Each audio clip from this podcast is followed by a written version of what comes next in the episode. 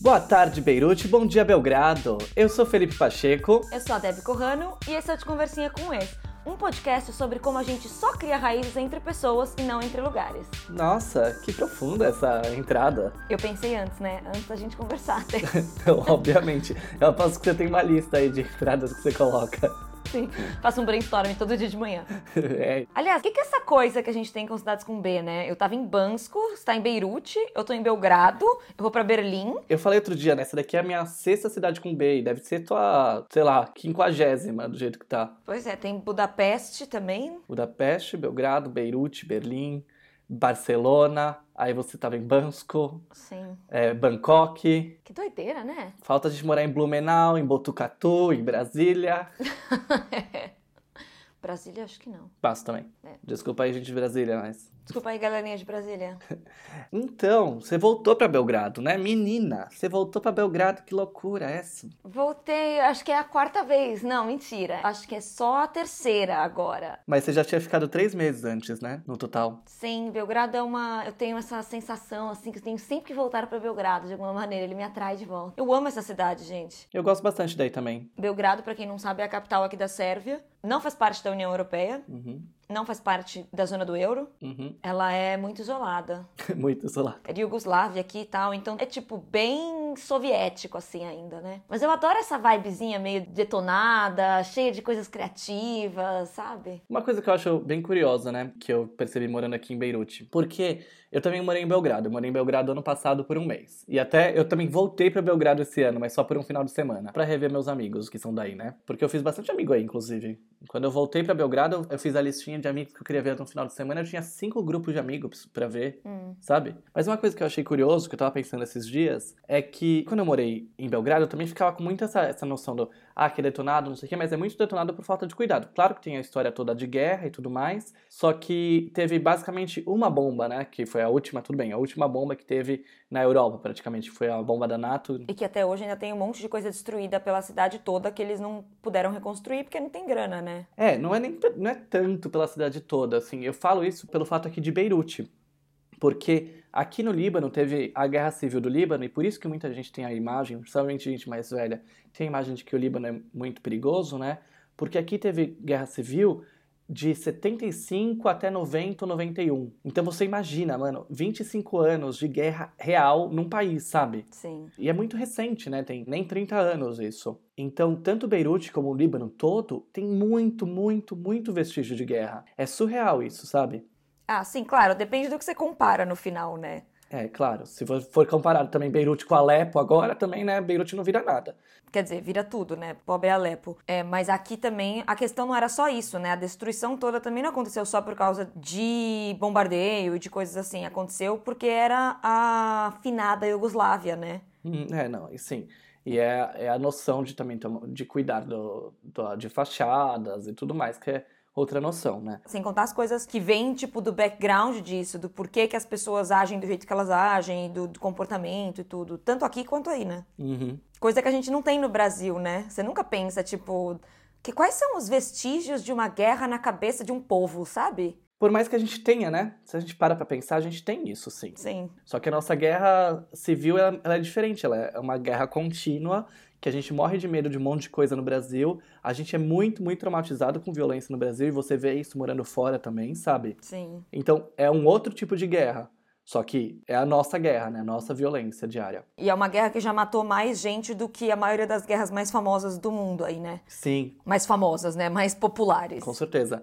E é uma coisa que até muita gente pergunta pra mim, morando fora, né? Como é a violência no Brasil? Aí quando eu começo a falar, a gente fala umas coisas com uma naturalidade, às vezes, que você fala, eita, não devia, né? É tipo, não, eu só fui assaltada uma vez a mão armada. E a pessoa assim, o quê? Eu, É, não, foi, foi só uma vez, foi super tranquilo, sabe? Assim, aí a pessoa, tipo, quê? Não, total. Outro dia eu tava num, num date e a menina perguntou pra mim, né? Mas como que é morar assim no Brasil, né? Eu tenho a impressão de que o Brasil é um lugar muito, muito violento. Eu falei assim, ah, é tranquilo, na verdade. É só saber onde você, é, onde você andar e tudo mais, né? Não, já tentaram, sim, me, é, me assaltar, me enforcar, mas não conseguiram levar nada. Então tava tudo bem. não, é, é. O meu pai, meu pai ele é motorista de Uber agora, né? E ele teve o carro roubado à mão armada três vezes em quatro meses. Não, mas assim, passou bem, tá tudo bem. Mas tranquilo, porque ele tá, tá, ele tá ótimo. Né? E, mas assim, é só você saber onde andar. Não, se você tem o privilégio de poder usar Uber sempre, usa. Usa mesmo Uber sempre. Uhum. Não, não tira o celular do bolso, não. No, no, ônibus, nunca, jamais. Não, mas todo mundo sabe, né? Que se você for tirar o celular do bolso na hora andando na rua, você tem que virar pra parede e se cobrir. Sim. Porque senão alguém pode passar e, e sair correndo. Mas trombadinha, assim, né? Batedor de carteira, não tem problema, porque não apontou arma, tá tudo certo. Sim, muito isso. E a gente fala isso assim. E a pessoa fica tipo, ah, tá, poxa, que bom, que é tranquilo assim, né? É, e depois a menina falou assim: eu acho que nunca vou pisar no Brasil. Eu falei: não, imagina, o Brasil é um país maravilhoso, tem que ir pro Brasil sim. vai para São Paulo, que tem uma das melhores baladas e bares do mundo. Vai pro Rio de Janeiro, que é lindo, mas perigosíssimo, morro de medo do Rio de Janeiro, inclusive. Não vou nunca, inclusive. mas vai pro Nordeste, vai lá pra Amazônia, tem tanto lugar maravilhoso no Brasil, tem que ir pro Brasil. Então, mas é meio que isso, né? A gente fala meio rindo pra não chorar. É, é podia ser um sketch do Porta dos Fundos, isso, né? Tipo, brasileiros conversando com gringos. Podia, podia, sim.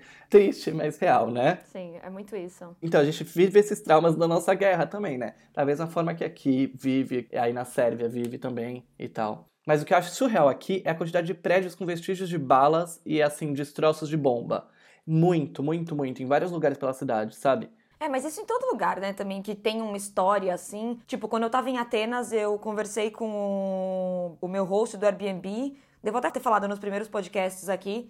Que ele foi me levando pela cidade para mostrar os lugares que ele gostava e tal. E aí ele falou: Ah, não, esse é o prédio dos meus pais, aqui não sei o quê. Se você olhar ali do lado, ó, isso aqui é tudo vestígio de bala porque os comunistas estavam brigando aqui junto com a polícia, não sei o que, isso estava acontecendo porque o pai dele, o avô dele, sei lá, estavam ajudando, resgatando comunistas da, que estavam muito machucados para tratar deles, que eles eram médicos. E aí, tipo, não, é aqui tá tudo vestido de bala, tal, não sei o que. Tipo, ah, tá. Então tá bom. E você nem pensa, sabe, na Grécia também? Tipo, o que, que você pensa da Grécia, sabe? Mas você lembra a primeira vez quando a gente morou em Barcelona? Não sei se você lembra. Daquela praça. Que tem aquela praça super famosa, que é a Praça de São Felipe Neri, né? Sim. É uma praça que durante a Guerra Civil Espanhola ela foi bombardeada e caiu uma bomba lá, só que matou um monte de criança, porque é bem numa escola ali. E nas paredes dessa praça ainda tem os vestígios da bomba, né? Sim, eles deixaram lá propositalmente. É, então. E na hora que a gente entrou, a gente nem sabia onde a gente estava, na verdade, né? A gente não sabia que a gente estava nessa praça. A gente sabia da existência de uma praça assim, a gente nem sabia, mas a gente entrou nessa praça e você lembra da sensação que você teve? Sim, que era tipo muito estranho, né?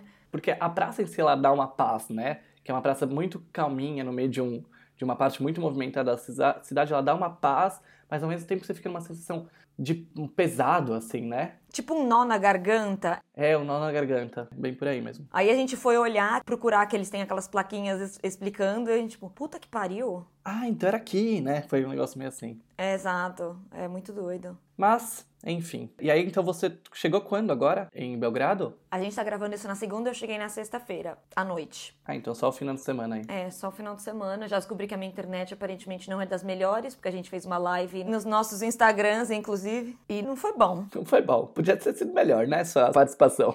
É, podia ter funcionado a minha participação, né? Eu gostaria de dizer. É, inclusive, se você tá ouvindo esse podcast e quiser deixar comentários enquanto a gente tá falando, já que a gente mencionou a live, é só marcar a gente lá no Instagram, é arroba Corrano e Fepacheco, ou usar a hashtag de conversinha com esse. Isso, no Twitter ou no Instagram. E aí a gente pegou, acho que seis horas de. Tecnicamente, seis horas de viagem seria de Bansko pra cá, pra Belgrado. Só que o carro que a gente tá dirigindo é tipo uma pequena van. E aí, depois que a gente pegou a fila toda da fronteira, e a mulher da van olhou pro carro e falou: Ah, não, não, vocês têm, na verdade, aqui ali na fila, junto com os caminhões. E a gente, tipo, sério? Aí a gente teve que voltar, esperar os caras fazerem lá a troca de guarda que eles tinham. Eles fazem dancinhas de troca de guarda? Não. Claro, porque os sérvios são super, um povo assim, super dançarino, eu diria. Ai, não sei. Não, e aí a gente esperando lá, tipo, lá, né, deu uma chavecada no policial, tipo, oi, eu não sabia, porque a moça me falou, porque ninguém nunca tinha mandado a gente pra essa fila de caminhão, né? E aí eu perguntei pro cara, é, é isso mesmo? Porque a mulher não falava inglês, e aí ela tava apontando para dentro do carro, eu achei que ela tava falando da Lisa, minha cachorra, né? Uhum. Aí eu achei que era a Lisa o problema, que a gente tinha que passar por ali. Aí o cara, não, não, é aqui mesmo, mas pode entrar aqui. Aí ele me apontou na frente de um caminhão, numa fila enorme de uns 40 caminhões, assim. E aí a gente, tipo, ai que bom, e foi enfiandinho o carro, assim. Vocês furaram fila? Ai, basicamente. É muito doido, porque você tem que passar como se você estivesse transportando carga, né? Hum, é. Então você passa por quatro controles diferentes. Eles olham dentro do carro, tem todas essas, essas coisas. Só que era tão ridículo porque a janela dos carinhas que você tinha que entregar os documentos ficava tão alto, porque é pro caminhão, Uhum. que toda vez a gente tinha que sair do carro e, tipo, estender o braço lá pra cima. Pra, tipo, olha, tá aqui os nossos documentos, sabe? tipo um insetinho, né? Oi, oi, tá aqui, ó, tá aqui. Exato. E aí, durante esse processo, eu cruzei a fronteira correndo pra fazer xixi. E entrei no outro país e o cara brigou comigo. Por quê? Você cruzou a fronteira assim, sem fazer nada, e aí você foi fazer xixi na Sérvia? Eu não sabia. Eu saí, tipo, puta, eu tô muito apertada, preciso ir. Aí fui. Aí um cara, não, é ali, ó. E me apontou, só que era depois do negocinho, assim, tipo, que você tinha que entregar os documentos. Aí eu atravessei, aí de repente um cara ficou, oh, oh. Aí eu, o quê? O que houve? Aí ele, tipo, onde você tá indo? Aí eu, no, no banheiro. Cadê seu documento? Ah, tá no carro. Vai pegar seu documento, deixa ele aqui, aí você vai pro banheiro. Ai, ok, desculpa. tipo, eu entrei ilegalmente num país pra fazer xixi, basicamente. Basicamente. né? É, achei ótimo. Mas aí foi pega. Exato. A pior imigrante legal possível foi pega em 5 segundos. Pois é. Aí foi isso. Mas aí no fim demorou, tipo, duas horas a mais que eu tava esperando. Mas tudo bem, né? Mas chegou. Chegou. É. É muito doida essa sensação, né? Que eu já tive aqui tantas vezes em Belgrado. A gente entrando na cidade assim, e aí tipo. Nossa, eu lembro daqui. Ah, eu fiz não sei o que aqui. Ah, eu fui nesse bar aqui, sabe? Como se eu tivesse morado aqui minha vida inteira, assim. Eu sempre tenho isso daí também, nesse negócio. E principalmente porque eu faço muito amigo nas cidades onde eu moro, né? Sim. Tipo, eu tenho tanto amigo aqui em Beirute, eu vou pros lugares, porque também a comunidade de expats se conhece muito, né? Mas eu vou pras baladas aqui e eu juro pra você, eu conheço metade das pessoas que estão na balada, né? E eu tô aqui há um mês.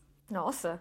É, eu ando pelos bairros aqui, eu paro em qualquer café, eu- conheço alguém, sabe? Que eu já conhecia de antes. E é muito porque uma pessoa vai te apresentando o outro, que vai te apresentando outra, e como tá todo mundo meio que junto, né? É uma cidade de 2 milhões de habitantes, mais que isso até, só que fica parecendo muito pequena, né? Sim. Por vários motivos, assim. Parece eu quando morei em Palermo, na Itália, que é uma cidade. Não tem nem um milhão de habitantes, né? Mas é, acho que tem 500 mil. Mas o centrinho que todo mundo frequenta, que as pessoas têm a mesma idade, também é muito pequeno. Porque são poucas pessoas, no fim, que têm mais ou menos a nossa idade, assim. Porque todo mundo sai do, da Sicília pra ir trabalhar em outros lugares, porque lá não tem emprego. Então, gente da nossa idade já é muito escassa. Então, todo mundo se conhece. Uhum. O que é uma porcaria, às vezes, porque aí tá tipo, você falando, ah, eu conheço metade das pessoas quando ando na rua. E eu assim, meu Deus, seria o meu pesadelo, sabe? Conhecer gente o tempo todo. Eu lembro em Palermo que, tipo, ah, é, aí tem aquele cara que saiu comigo, que tipo, a, gente, a gente nunca ficou. E aí a gente saiu, deu uma volta junto, não sei o quê. Aí eu vou encontrar quem? O bonito de novo lá. E você, tipo, puta que pariu, que saco. Não, eu sei, é, tem vantagem e desvantagem, porque outro dia eu fui em três dates do Tinder aqui, né? Hum. Aí, uma das meninas, que é a primeira menina que eu saí, a gente tem meio ficado. Eu saio com ela toda semana, vamos dizer assim, né? Eu saí num date do Tinder com uma outra menina, e aí eu tava no bar com essa menina, um bar aqui do lado de casa, porque todos os bares são do lado de casa, né? Uhum. Tava no bar aqui do lado de casa, não sei o que. Ela falou: Ah, eu tenho que pegar meu carregador externo com a minha irmã no bar aqui do lado, né? Vamos lá? Aí eu falei: Tá, vamos lá então. Ah, Aí eu cheguei lá, não era a irmã dela, né? Mas eu cheguei lá, tava falando com a irmã dela e com um amigo da irmã dela. ah. Aí chega a menina que eu saí no primeiro date do Tinder, com quem eu tenho saído com, sabe? Ela chega assim e fala: Oi, tudo bem? Tá aqui com seus amigos nesse bar? Porque eu sabia que esse bar até é um bar que ela frequenta normalmente, né? Aham. Ela falou: Tô, tô sim, são esses aqui, meus amigos. Ela é a melhor amiga da irmã da menina com quem eu saí. Sério. Ah, nossa, foi tudo arranjado, basicamente. Foi praticamente tudo arranjado. Aí, tipo, falei, eita. Depois ela ficou assim, eu achei meio estranho. Porque ela sabia que eu também tô saindo com outras meninas, né? Então tudo bem, essa parte ela sabia. Ah. Mas ela falou, achei meio estranho que você tava saindo com a irmãzinha da minha melhor amiga, sabe? Irmãzinha. Tinha 20 e poucos anos, né? então aí tem essas vantagens. É, então, aí tem essas coisas. É muito de cidade pequena, né? Parece. Mas aqui eu tô achando muito legal isso daí das pessoas, porque eu fiz uns amigos muito legais, sabe? Que a gente sai bastante e tal. Uhum. E um dos meus amigos, o, o Lorenzo, que é um italiano, eu fiz ele na rua. Ah, fiz ele. Eu fiz ele na rua. Fiz ele na rua, credo. Eu fiz amizade com ele na rua. Tinha saído com os amigos, não sei o quê. Aí meus amigos tiveram que sair, e isso era três e meia da manhã, eu tava com fogo no cu e falei, não, ainda quero sair, três e meia da manhã, eu vou ver o que tá acontecendo nos bares aqui em volta, não sei o quê. Não estava acontecendo nada nos bares em volta, eu resolvi voltar para casa. Oh. No que eu tava voltando para casa, ele me chamou assim na rua, eu tava sozinho na rua, ele me chamou porque ele pensou que eu era um outro amigo dele, confundiu. Oh. E aí eu falei, opa, não sei o quê. Ele falou, não, ai, desculpa, pensei que era outro amigo. Aí ele, aí ele se apresentou, não sei o quê. Aí a gente continuou andando e tal. E olha a coincidência, né? Oh. 15 minutos antes, eu tava em casa decidindo se eu ia ou não ia sair pra rua, né? Pra continuar a noite, três e meia da manhã. Hum. E aí eu respondi uma menina no Twitter, que uma menina mandou mensagem pra mim no Twitter, uma brasileira que normalmente mora aqui. E foi a primeira vez que ela me mandou uma mensagem no Twitter. Oh. E aí, na rua, quando o Lorenzo se apresentou, não sei o que, ele falou: Ah, eu conheço uma brasileira, não sei o que, essa fulana de tal. Aí eu falei: Você tá zoando? Acabei de falar com a fulana de tal pela primeira vez no Twitter 15 minutos atrás. Acredito. te juro, te juro, tipo, muito uma coincidência assim. Ele falou: Ah, então tudo bem, então tudo você é de casa, não sei o que, tô indo pra uma house party agora, você quer ir comigo? Tipo, Que beleza. aí foi assim que a gente ficou amigos. E agora a gente tá saindo todos os dias. Nossa, é minúscula essa cidade. É, então. E essa house party que eu fui ainda com ele, eu tinha ido numa festa há duas semanas atrás, nessa mesma casa. Ah, tá. Então você já conhecia quem era o dono da casa? Ai, não, uma das pessoas que eram donas da casa conhecia. Porque tem um negócio aqui que você vai nas house parties, nas festas das casas das pessoas, né? E você não sabe quem é dono da casa. Eu sempre faço questão de descobrir quem que é, só pra ficar amigo deles também, sabe? Já tô aqui, né, derru- derrubando bebida no seu carpete sem querer. É, tipo isso, né? Não custa nada de conhecer também. Sim. Ontem, por exemplo, eu parei num café de boinhas, assim, só pra comer alguma coisa no fim da noite, sabe? Não sei o quê. Sentou do meu lado um cara que, que ele olhou pra mim e falou assim: Eu te conheço de festas, né? É, de festas. Aí ele me chamou pra sentar com um grupo de amigos dele, que é um grupo que eu sempre vejo já, sabe? sim. E aí, nesse grupo, a gente tava na mesma festa no dia anterior, que é uma, uma super house party que eu fui esse fim de semana, né? Ah. Todo mundo no grupo falou assim: Eu não tenho a mínima ideia quem que era o dono da casa, você sabe? tipo, todo mundo no grupo. que pelo. Então ninguém sabe. Aí eu sabia, pelo menos, que eu fiz questão. Mas é divertido isso, essa sensação. Engraçado. Eu tô com muita vontade de ir pra Beirute depois que você foi agora. A minha experiência tá sendo bem intensa, devo dizer. Não, ainda você colocou, tipo, Beirute como uma das cidades que você vai começar a ficar pulando o tempo todo, voltando. Eu já tô tipo, nossa. Eu fiquei com vontade, eu já tô querendo vir pra cá na época de, de calor, sabe? É muito bacana a vida aqui. Você não tá? Eu vi um story seu que tava com gente com camiseta. Ah, tá 20 e poucos graus, mas assim, não é calor de você ir pra praia, sabe? Ah, sim. Tá. Tá tipo 20 graus. Nossa, que inveja que tá 20 e poucos graus. Tava 2 graus aqui ontem. Credo. Deus me dibre. Uma das coisas que eu tenho achado divertido daqui também, e legal, e que é diferente da minha vida, né? É que nunca fui uma pessoa, um homem, né, de ter muitos amigos héteros. Eu só tenho praticamente ou amiga mulher ou amigo gay. Fora algumas exceções que são alguns amigos bem próximos mesmo, tipo o Chris, o Fefo, o Wolf, não sei o que, não sei o que. Sim, Mas fora isso, eu nunca tive grupos de amigos héteros, sabe? E aqui eu tenho. Sim. Uma das coisas que eu vi, que eu percebo na minha vida é, dessa mudança, assim, né? Depois que a gente terminou, principalmente, eu achava que eu era o último hétero legal do pacote, sabe? Sim, eu sei. E não é verdade, né? Eu sou um hétero legal? Talvez. Uhum. Mas não é verdade. Porque. Claro que não, né? né, eu sei que não é verdade. Eu nunca achei isso de verdade. Vamos fazer disclaimer, senão depois as pessoas falam que eu, que eu sou muito arrogante. Nunca achou isso de verdade, tá bom. Vamos- pular essa parte. Não, nunca achei, ué. Logo depois que a gente terminou, você fez umas piadinhas idiotas sobre isso. Ai, deve ser muito difícil pra você encontrar um cara legal, porque tem muito hétero babaca. Tipo, ai, cala a boca, Felipe. Não, mas eu falava isso daí zoando, obviamente, né, porra. Tá bom. Você tem uma habilidade muito peculiar de conseguir é, encontrar homens legais, inclusive, né? Ou fazer eles se tornarem legais, aquelas, né? Você devia dar um curso disso, porque, ó, depois de mim, tem um outro ex que eu conheço e fiquei amigo, e o seu atual também é, é bem legal. Então você tem uma boa mão pra isso. Tem, que coisa horrível se dizer. Tem uma boa mão pra hétero, né?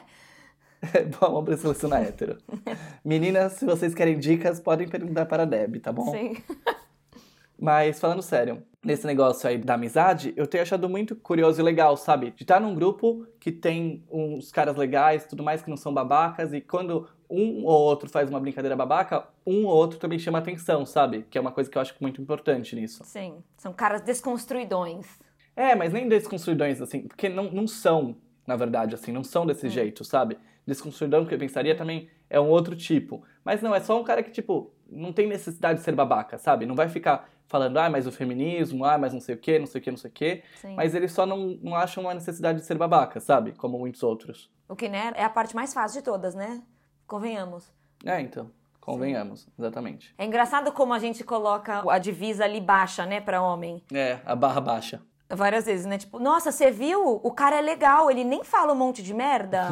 Sim. Que bacana que ele é, né? Ele nem fala um monte de bosta. Que impressionante. Não, eu concordo. Mas é por isso mesmo que outro dia eu tava ouvindo um podcast que tava falando sobre a solidão do homem hétero, né? Sim. Que é um negócio real, assim, quando você cresce e não fica mais velho e não sei o quê, você deixa de ter amigos, basicamente. Eu não tenho esse problema, ainda bem.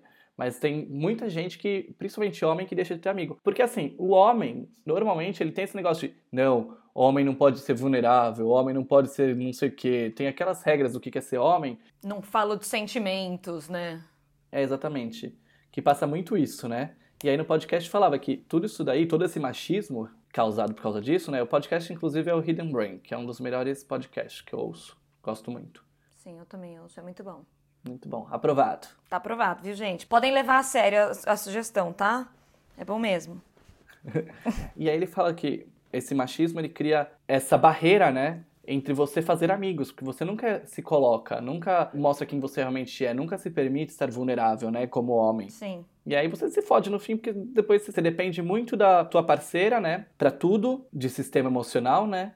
E aí, quando termina com a sua mulher, com a sua namorada, não sei o quê, você se vê sozinho no mundo. É, não, essa questão ainda da vulnerabilidade é justamente como você se conecta com pessoas, né? Uhum. Quando você se coloca vulnerável, a pessoa que você está conversando também se permite se colocar vulnerável, porque ela vê que você está se abrindo, sabe? Sim. E se isso não acontece, é sempre aquele eterno amigo de bar, assim, sabe? Que você vai lá e fala, e aí, meu? Beleza? Beleza, sabe? E o, e o Mengão, hein? Exato, é. E aí tem também esse negócio muito importante. É, a questão do sexismo também afeta o homem exatamente nesse mesmo negócio, né? De que, tipo, o homem tem que ser o provedor, ele tem que ser o fortão, ele tem que ser o cara que nunca tá vulnerável, que nunca se sente triste, se sente com medo, nunca sente medo, nunca sente nada. Uhum. Só que no fim, isso é uma parte importantíssima na questão de igualdade de sexos, que tipo, Sim. por que que sentimentos são uma coisa atrelada a, a uma coisa feminina, sabe? Sendo que todo mundo sente. Por que que dor é uma coisa atrelada só à mulher, sabe? Que, ai, se o homem sente dor, é uma bichinha, sei lá, umas merda assim. Não, é total. É que é uma coisa que o sexismo acaba trazendo para os dois lados, tanto na questão de tipo do homem se conectar com a mulher, porque aí no fim ele só descarrega tudo que ele tá sentindo em cima da mulher, às vezes sem nem conseguir entender o que tá sentindo.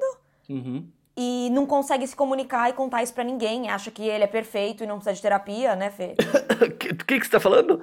Quem? E coisas assim. Mas é, desse negócio, quando a gente acha que a gente não precisa dos outros também, né? Porque não, eu sou eu sou autossuficiente, não sei o que, não sei o que, a gente deixa de se conectar, a gente deixa de ter amigos. E uma coisa que eu percebi muito fazendo amigos pelo mundo, a habilidade que eu acho que eu consegui construir bastante, é que a parte de se mostrar vulnerável é muito, muito boa para fazer amigos, sabe? De você ter conexões muito rápidas e muito intensas rapidamente. Sim. O Lorenzo mesmo, que é esse meu amigo novo. E nessa house party mesmo que a gente foi, no fim, tinha super poucas pessoas, só que a gente começou a conversar sobre uns assuntos muito profundos, sabe? Uhum. E eu falei de de X, Y, Z coisas e não sei o quê. No fim da noite tinha o Lourenço e mais um outro amigo nosso. Então nós três estávamos compartilhando coisas, assim, tipo, mais profundas que a gente não falaria normalmente. Sim. E isso que criou um, uma primeira conexão, eu imagino, sabe? A gente deixar de lado essas besteiras. É, se mostrar honesto, né? Se mostrar honesto, exato. E assim, se a outra pessoa não gostar, se a outra pessoa achar ruim, problema dela, né? Foda-se. Até porque é muito mais fácil, já corta aí um pedaço, porque tem essa, todo esse caminho, né, de tipo, ah, vamos conhecer a pessoa primeiro, sair algumas vezes, nananana. É até o momento que você, tipo, tá bom, me sinto seguro o suficiente para me mostrar vulnerável. Uhum. E aí, quando isso acontece, se a pessoa não gosta, ou se ela age de um jeito que você acha desrespeitoso, que você acha errado, você demorou todo esse tempo para chegar ali e falar, puta, essa pessoa é uma cuzona, na verdade. Então é mais fácil já chegar ali naquele começo, já, tipo, olha, tá aqui, ó, todas as cartas na mesa. Sim. Se, se for pra gente não se dar bem, a gente não vai se dar bem nos próximos cinco minutos. Não, exatamente. E eu gosto dessa intensidade. Nossa, bizarro como a gente vai levando de um assunto pro outro, pro outro, pro outro. De repente, a gente tá aqui falando sobre intimidade no primeira vez que você encontra amigos pela rua do Líbano, né? Muitas conexões, muitas coisas. A gente é muito. É, bota o shuffle aí, aleatório, e dá play. Exato. Inclusive, acho que isso é uma coisa que a gente deve levar aqui pro público, pra nossa audiência. Audiência, o que vocês acham sobre esse caminho que a gente segue do podcast aqui? Que vai levando cada vez a uma coisa e mudando de assunto e uma coisa se conecta com a outra. Vocês acham que esse é o caminho bacana ou que a gente deveria fazer um podcast focado em assuntos específicos?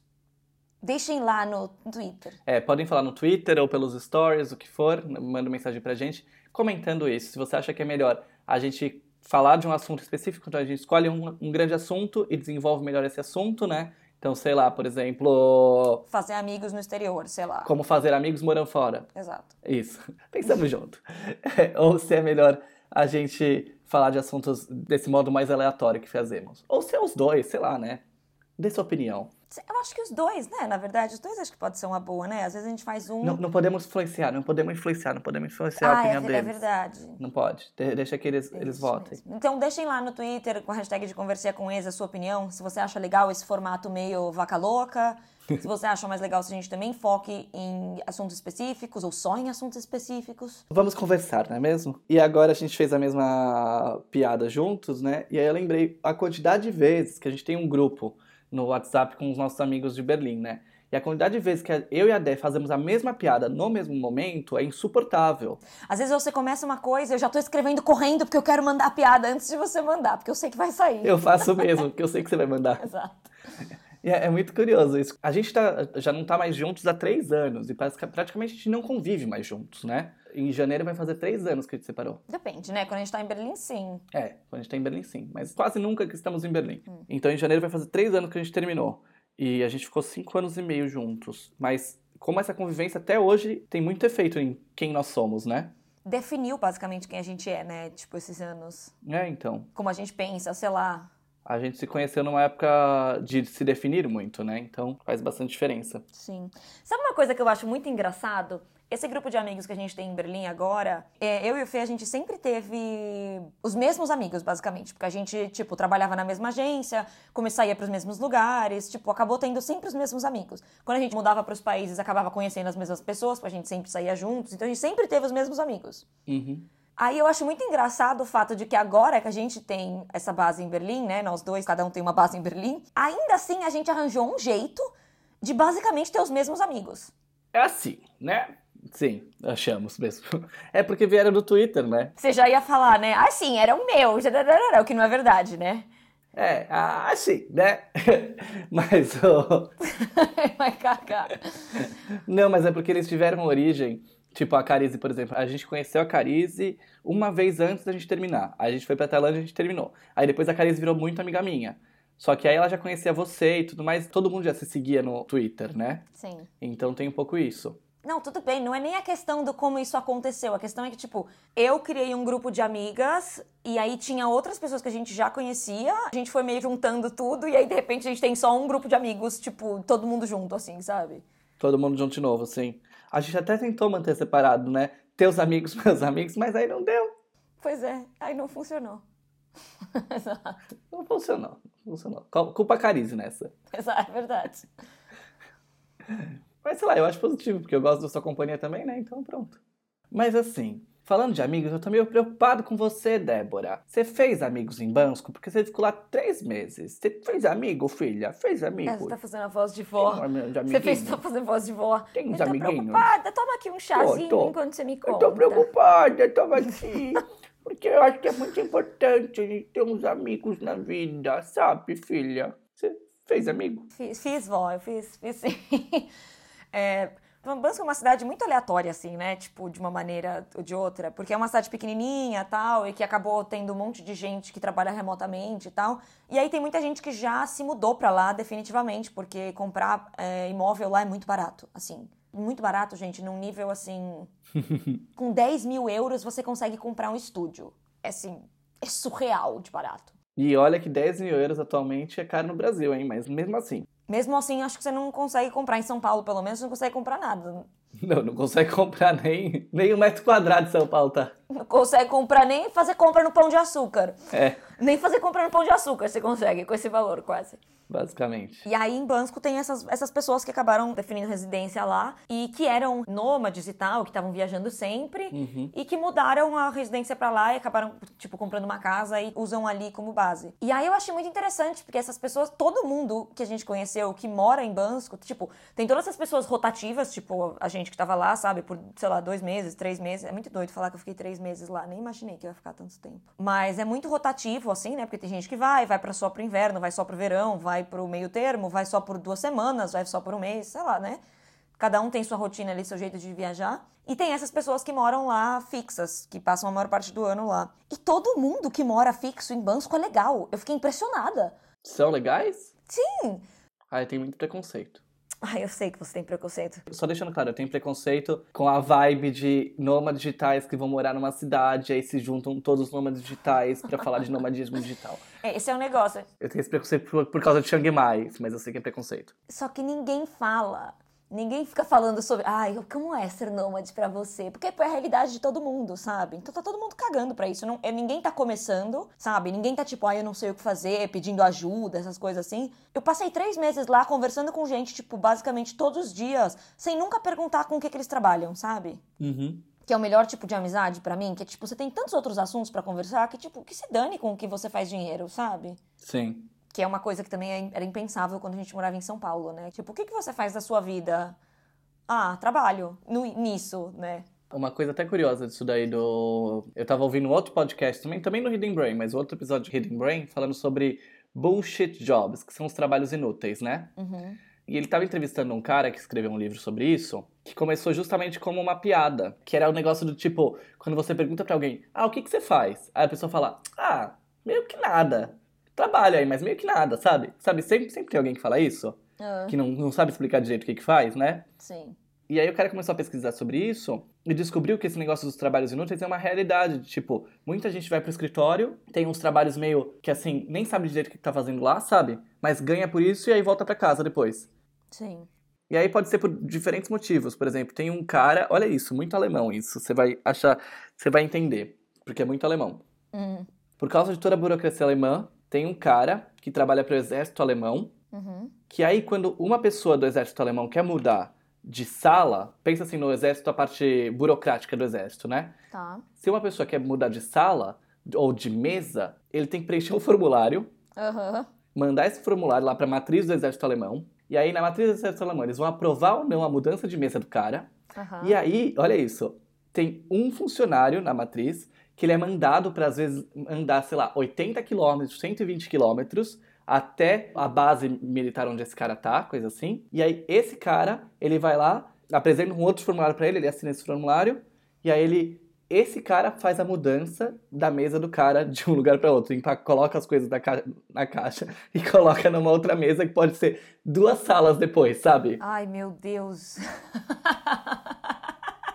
E aí ele preenche um outro formulário e ele volta a 120 km. Então a função do cara é essa. Nossa senhora. É, é bem alemão mesmo. Mudar o coisa de lugar. E aí ele fala sobre esses, esses diferentes trabalhos que tem isso. Tipo, às vezes a secretária ou recepcionista que só tá lá pro cara falar que tem uma secretária ou recepcionista, só que atende duas ligações por dia, sabe? Tipo umas coisas assim. Sem contar empresas muito grandes, né? Tipo, inclusive falando da Alemanha, né? BMW, Volkswagen, todas. Você tem uma empresa tão grande que você vai contratando. Ah, não, precisa de mais gente. Aí você vai ver, tem gente que não tá, tá quatro, cinco meses sem fazer nada ali. Uhum. Porque tá, tipo, esperando a aprovação de um projeto que eles mandaram no, no meio do ano. E a pessoa só tá lá cumprindo o horário e é isso, e tchau.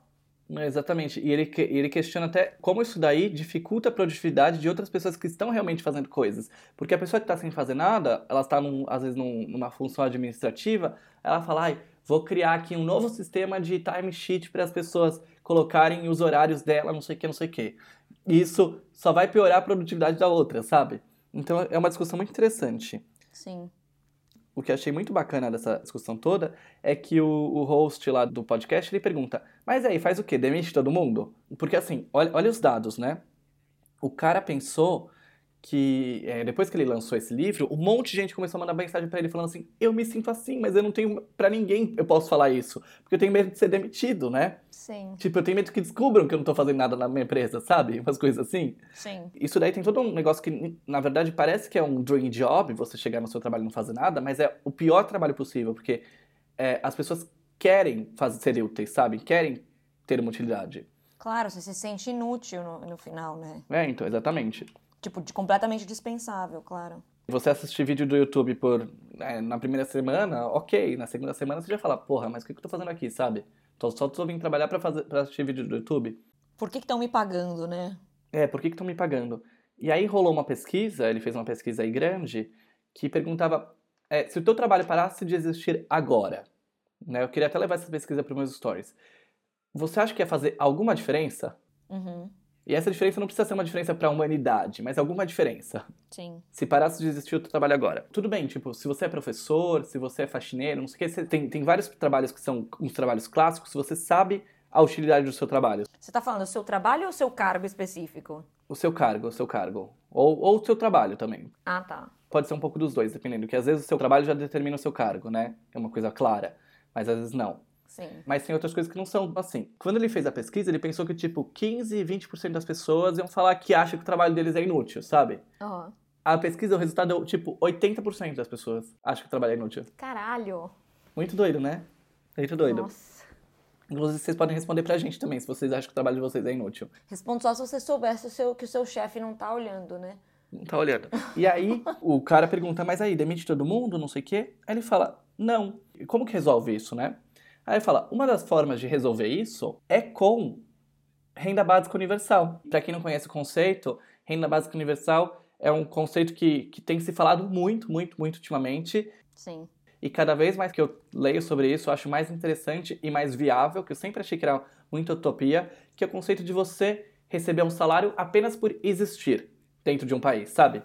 Você basicamente tem um salário que te permite viver e se sustentar, claro, por várias outras coisas, mas para suprir essa, essa necessidade que a gente vai ter em algum momento de tipo os trabalhos que a gente tem hoje em dia, que são trabalhos que uma máquina pode fazer no nosso lugar, sabe? Inclusive na Finlândia, eles têm uma cidade que eles fizeram um teste com renda básica universal. É, tá sendo feito, né? É, tá sendo feito ainda. Acho que era tipo, é muito pouquinho, mas é, sei lá, 50 pessoas, assim. O que, que as pessoas iam fazer tendo esse dinheiro? Porque todo mundo fica, ah, eu ia viver assim mesmo, ia viver, tipo, essa é a teoria que as pessoas acham que isso vai acontecer, né? Que a gente que é contra a renda básica universal. Acho que todo mundo vai virar vagabundo, né? Exato, todo mundo vai parar de trabalhar. Só que a questão não é exatamente essa. No fim, as pessoas vão atrás de coisas que fazem sentido pra elas, que elas querem realmente mudar no mundo. Então elas vão investir em uma- um tipo de educação diferente, elas vão investir num trabalho que elas querem realmente executar. E porque elas não estão dependendo desse trabalho pra sobreviver, pra pagar as contas, pra poder comer comida. Uhum. Elas trabalham porque elas querem fazer alguma, um bem maior, fazer alguma uma transformação maior. E quando elas estão trabalhando em alguma coisa assim, é, elas não estão trabalhando simplesmente por causa do dinheiro, sabe? E, então, eu achei muito interessante porque levaram uma discussão um pouco sobre isso também, sobre o fato de que antigamente não tinha essa obrigação do trabalho, sabe? De você falar, não, vou trabalhar oito horas por dia e não sei o que, não sei o que. Isso é uma coisa muito nova. Do seu chefe ser o dono das suas horas, né? De certa forma. Sim.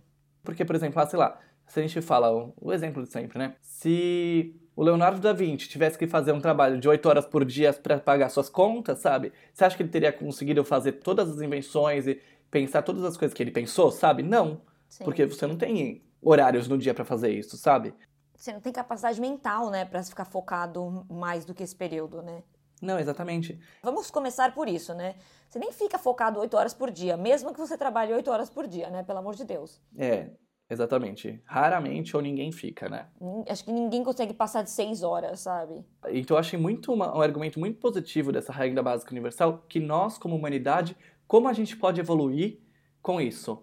E assim, né? Eu vi dois dados diferentes. Um dado da Forbes que fala que as 26 pessoas mais ricas do mundo, elas têm a mesma quantidade de dinheiro que 50% da população do mundo, Uhum, sabe? 26 vezes 3,5 bilhões, sim. né? E um outro dado que fala que 8 pessoas, as 8 pessoas mais ricas do mundo têm 50% da fortuna do mundo. É, Não, ainda assim não, não interessa, né? O número, se é 23 ou se é 8. É, ser 26 e ser 8. Tipo, é surreal de qualquer jeito, né? É surreal a gente pensar que a gente vive numa sociedade onde isso é possível. E aí, essa é a questão. Inclusive, eu até vi outro dia alguém zoando, tipo, nossa, mas quem que vai pagar a renda básica universal colocando esses dados? Uhum. Que era tipo, como? Não tem tanto dinheiro assim para pagar a renda básica universal? Bom, sabe? Quanto que as pessoas realmente precisam para sobreviver? A gente não tá falando aqui de luxos, né? A gente tá falando de, tipo, a básica, básica mesmo. É, tipo, para você poder comer, ter uma moradia, sabe? E viver, basicamente. Sim. Isso não é muito dinheiro, sabe? Tá longe de ter muito dinheiro e ainda a gente não tá nem falando também de divisão, de igual e todo mundo recebe a mesma coisa. Não. Eu ainda tô falando até dentro de um sistema capitalista mesmo, né? No sentido de tipo, de que você ainda pode lucrar e tudo mais. Não é nada socialista isso, né? Até porque te dá mais liberdade de você realmente ir atrás no trabalho e lucrar e fazer as coisas que você quer realmente fazer, né? É, e criar novas coisas para o mundo, e criar novas coisas para você, ou ser um artista, e criar então novas produções artísticas para o mundo, sabe? Sim. Tem tanta coisa que a gente deixa de ganhar por causa disso. Ou estudar mais, né? É, pode ser até um, um, episódio à parte, né? Só sobre isso, do jeito que. Tá aí, ó. Esse pode ser o nosso episódio temático que a gente pode começar a fazer. O problema de episódio temático é que a gente vai começar a ter que estudar melhor os temas, não podemos dar, dar fatos assim, da, data Felipe e data Deb. É, não pode ser no freestyle. Tem que ser tipo aquelas apresentações de escola. Tragam seus argumentos para a aula. Tipo isso. Qualquer um de nós dois não iria gostar, na verdade, né? Exatamente, exatamente. Então tá bom, acho que é isso, né? Acho que temos. É, depois de da, dessa faísca da revolução para vocês. Exato. acho que a gente termina por aqui. Não esqueçam de comentar, a gente fez várias perguntas aqui, queria saber a opinião de vocês também sobre tudo isso. Não esqueçam de comentar usando a hashtag de conversinha com ex. De deixarem a sua opinião também sobre o nosso estilo de podcasting, de como se a gente deveria fazer alguma coisa mais focada também, ou só uma coisa mais focada uma vez por semana, ou uma misturada uma com a outra, ou se vocês gostam desse jeitinho que a gente tá fazendo agora. Então, arroba Fepacheco e arroba Debie Corrano. Sim. E também a gente fica muito feliz quando vocês marcam a gente nos stories. Eu fico feliz. Só você fica feliz. Eu não fico feliz. Eu fico, nossa, fico chateadíssima. Fica chateadíssima. então é isso. Tchau, tchau. Até mais. Até semana que vem. Até o próximo podcast. Até semana que vem. Semana que vem, hein?